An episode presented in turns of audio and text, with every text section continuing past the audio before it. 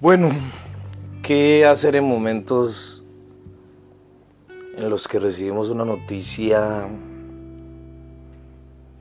Un ejemplo como que nuestra madre tiene un cáncer. Hace poquito veía las historias de, una influencer caleña que recién está empezando, pero que ha ido cultivando ya una cierta cantidad de seguidores y poco a poco se va a conocer. Me metí a su Facebook y fue tan duro saber que, que pues hacía saber a las personas, notificaba de que la mamá tenía cáncer. De hecho, cuando vi, pude ver el video, las fotos de la mamá está joven. Yo creo que debe estar entre 35 y 40 años, no, no tiene mucha edad. Bueno, Ahora, ustedes se preguntarán, para una enfermedad no existe, edad ni nada. Obviamente, hay gente que al nacer se murió o nació muerta. Hay gente que a los 20 años ya no está. Otros mueren a los 90. Eso es independientemente, no tiene nada que ver de la, de la vida, de lo que sucede. Pero ¿qué hacer en esos momentos? ¿Qué le puedes decir a una persona de esas que tiene a su madre, a su padre, a un hijo, a un hermano, a un tío, a un sobrino, en estas circunstancias en las que uno siente que el mundo se le viene abajo, que ya no se puede hacer nada, que todo está perdido. Y es justamente donde nos debemos preguntar, ¿qué tan feliz ha sido esa persona? ¿Y qué tan feliz hemos podido nosotros ayudarla a ocuparse de esa felicidad. Porque no hay palabras. Hace aproximadamente unos cinco años o seis años ya eh, murió la esposa de un primo dejando sus hijos pequeños, la niña como de cuatro años, el otro como de cinco o seis.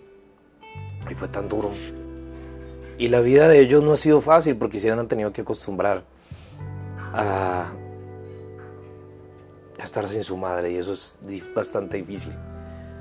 Aunque hay niños huérfanos, hay niños que en estos momentos no tienen padre ni madre y están abandonados en un instituto o en un orfanato. Pero ¿qué hacer en esos momentos?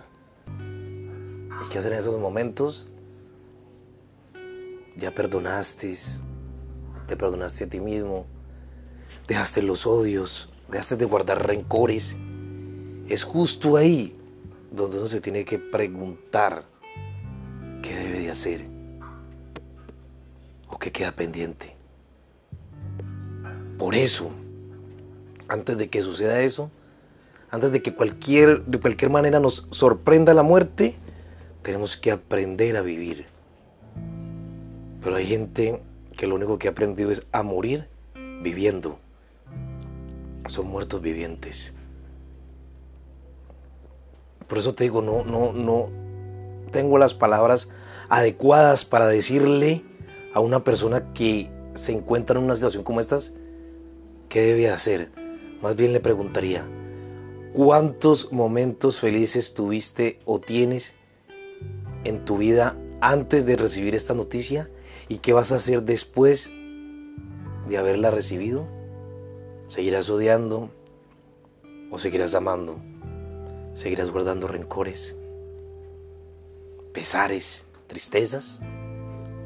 ¿Seguirás guardando la blusa? ¿Seguirás guardando momentos? Si ya sabes que te sorprendió la muerte y tal vez te queda poco tiempo. Esa es mi reflexión para el día de hoy. Te deseo una feliz y bendecida tarde. Este es mi podcast, La vida es un viaje. No se te olvide sonreír, no se te olvide ser optimista. Y recuerda, sé feliz porque no sabes cuándo vas a tener que partir. Que estés bien.